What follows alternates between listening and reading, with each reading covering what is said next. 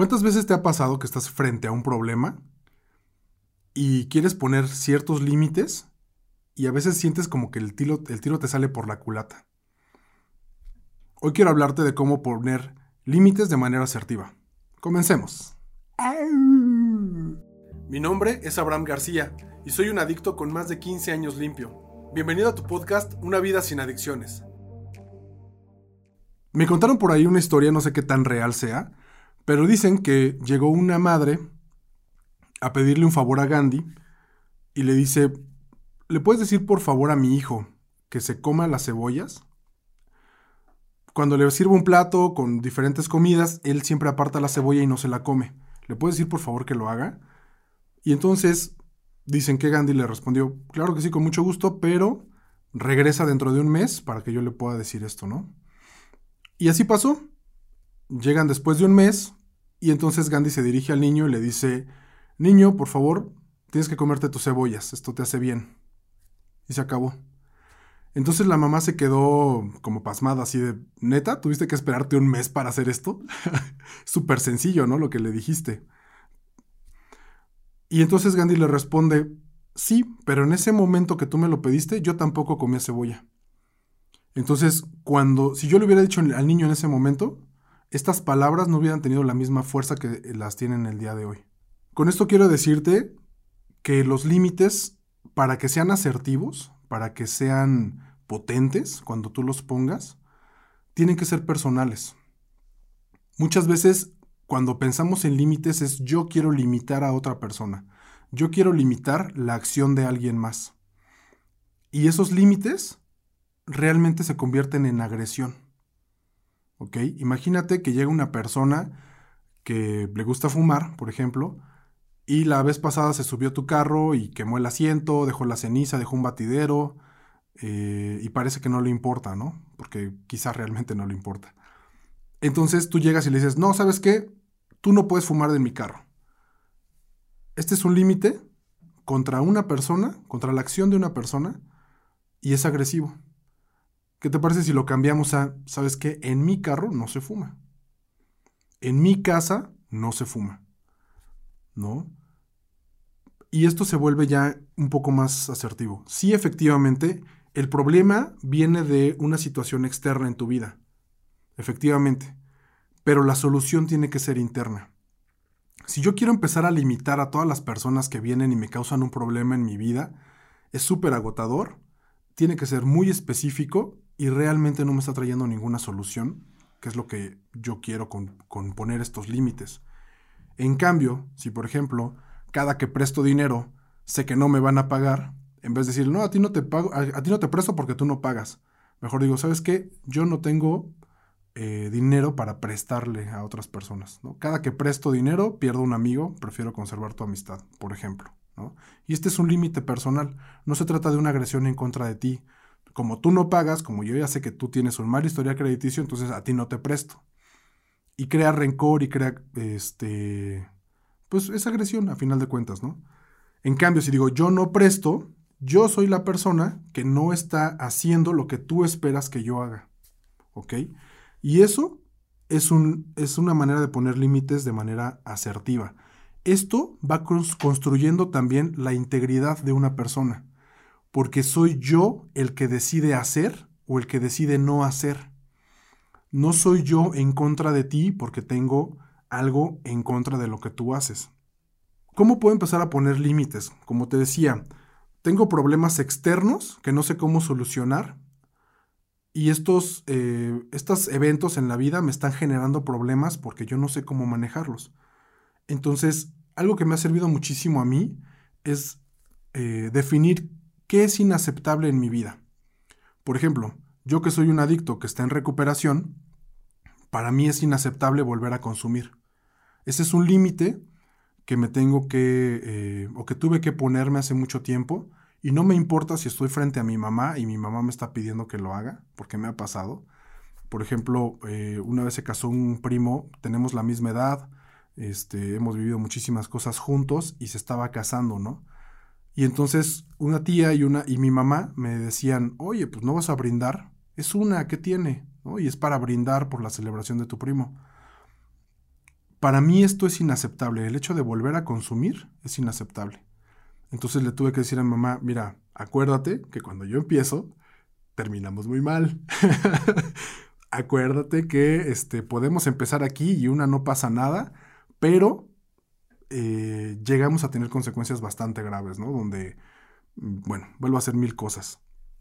Esto, transgredir este límite personal es inaceptable en mi vida. Otro aspecto inaceptable en mi vida es la agresión. Yo tiendo a ser una persona súper agresiva.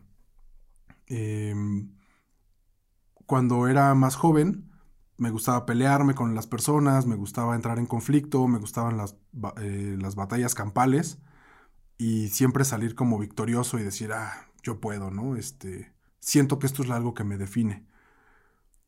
Pero el día de hoy, en esta nueva realidad que estoy viviendo, si yo me permito ser agresivo, nuevamente se vuelve a desbordar toda esta energía destructiva que entra en los nuevos parámetros de mi vida.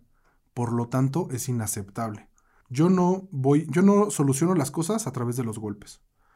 Por lo tanto, cuando tengo una discusión con mi esposa y me han llegado eh, momentos de gran ira, yo prefiero alejarme, prefiero irme. Esto es inaceptable en mi vida. El día de hoy, por ejemplo, que estoy con el reto de mis bebés, sé que un límite que no puedo transgredir, pero esto es un límite personal, no es por ellos, no es porque ellos estén haciendo travesuras, no es porque ellos se lo merezcan. Yo no me puedo permitir corregirlos de manera física, porque esa agresión se puede desbordar y puede destruir todo lo que he estado construyendo. Incluso son mis focos rojos el día de hoy, ¿no? Justamente estas partes, estos aspectos inaceptables de mi vida, eh, son focos rojos en mi vida que me ayudan a mantenerme. ¿Por qué? Por el simple hecho de que tengo los límites claros.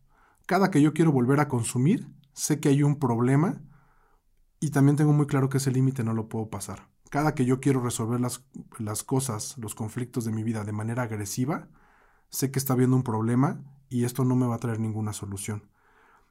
Entonces, los límites me dan seguridad. El yo empezar a delimitar de manera asertiva y personal los aspectos que ocurren en mi vida me está trayendo seguridad por consecuencia. Los límites no son malos per se. Quiero que te imagines un terreno que acabas de comprar y quieres vivir ahí. Obviamente si tú te metes al baldío, eh, va a haber frío, va a llover, eh, mucho sol, no hay sombra, eh, puedes meter ahí una sala y te la roban. ¿Por qué? Porque no hay límites, ¿no?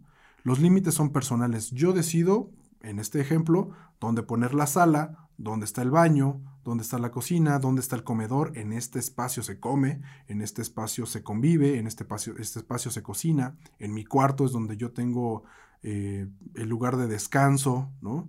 Donde guardo mi ropa, todo esto. Yo, yo empiezo a limitar ese terreno, lo empiezo a delimitar y son decisiones que yo tomé. Yo escojo este cuarto para dormir ahí. Yo escojo este cuarto para cocinar aquí. Entonces le empiezo a poner orden y límites a mi vida. Cuando yo quiero limitar y empiezo a hacer de una manera agresiva, es como si de repente pues cierro la calle porque no quiero que nadie pase por aquí, ¿no? O le pongo una pared al vecino en su terreno, este, porque ya me tiene harto de los gritos que pone, por ejemplo, ¿no? Por decirte un ejemplo. Esos límites son agresivos. Esos límites, esas aparentes soluciones siempre me van a traer problemas. En cambio, si los límites son personales y yo los mantengo, de, eh, pues sí, de una manera constante en mi vida, me van a traer esta seguridad. ¿Qué es lo que pasa? Yo soy un ser cambiante, estoy creciendo, estoy en constante crecimiento, estoy en constante desarrollo, y de repente lo que antes delimitaba ciertos aspectos de mi vida y me traían seguridad, empiezan a limitarme de más. Estos límites que antes me daban seguridad, ahora me limitan. Y quiero que te imagines como, eh, no sé, tú en la primaria, usando tu uniforme muy bonito de primaria, ¿no? Y de repente creciste y una persona que no es capaz de mover sus límites, de replanteárselos y, y de establecer nuevos, es como un niño terco que se quiere seguir poniendo su ropa preferida de primaria cuando ya está en la secundaria. Mi rey, ya no te quedan. te ves ridículo. Entonces, tenemos que cambiar estos límites. ahorita que te digo esto de te ves ridículo, me acuerdo mucho, por ejemplo, cuando estoy creciendo, pues soy hijo de familia, ¿no? Eh, afortunadamente mis padres se hicieron cargo de mí en muchos aspectos, pero el día de hoy ya estoy casado y ahora yo soy el padre de familia y yo tengo hijos con quien hacerme cargo. Si yo sigo demandándole a la vida que mi papá me tiene que mantener, que mi mamá me tiene que comprar la despensa, que yo no tengo por qué este, pagar los, los servicios de mi casa, mi hijo, te ves ridículo. ¿Sí me explico? Entonces, son eh, lo que antes me limitaba y me daba seguridad, el hecho de que yo pueda ir a la escuela, convivir con mis amigos y no preocuparme por qué vamos a comer hoy, o no preocuparme por qué hay en el refrigerador, o, lo que sea, o quién lavó los trastes, no me importa. El día de hoy sí me tengo que hacer cargo de esto. ¿Por qué? Por el simple hecho de que estoy creciendo. Por el simple hecho de que estoy en búsqueda de mi libertad. Por el simple hecho de que yo decido ponerme en estos nuevos retos porque me gustan las consecuencias, ¿no? Me gusta el resultado de estos nuevos esfuerzos y de estos nuevos límites que estoy poniendo en mi vida. Entonces, bueno, a manera de resumen, me gustaría muchísimo que puedas empezar a identificar qué dentro de tu vida es inaceptable, qué no quieres que esté pasando en tu realidad. Pero esto inaceptable no es por consecuencia de que estás conviviendo con eh, personas tóxicas o estás conviviendo en, en, una sociedad tercermundista o lo que tú te quieras inventar. Esto es un límite que tú quieres poner en tu vida y quieres cambiarlo, ¿ok? Y entonces, lo que es inaceptable me va a dar una referencia para qué límites tengo que poner para que esto no vuelva a suceder. De qué manera yo me puedo asegurar que en mi vida esto no va a volver a suceder. ¿ok? Quizá al principio, por ejemplo, cuando hablamos de consumo, pues es súper sencillo. Eh, no consumas, primero que nada. No mantengas sustancias eh, relacionadas a tu consumo. No, te juntes con personas con las que antes te juntabas para consumir o que te recuerdan estas cosas. No vayas a los lugares donde ibas, ¿no? Eh, no escuches esa música que te recuerda o que te evoca. Y protégete. Si si todos estos riesgos, todos estos factores de riesgo que estás identificando te llevan a volver a consumir, primero que nada evítalos, ¿no? Y ahora pon actividades en este espacio que antes utilizabas para, para destruirte, pon acciones constructivas. Tú elige de qué manera positiva vas a emplear este espacio, vas a emplear este tiempo, cómo te vas a, a proteger. Y es así como vamos generando nuestra propia integridad. Estos límites son personales y están definiendo tu persona. Espero que te haya servido. Muchas gracias por escucharme y nos vemos en el próximo episodio.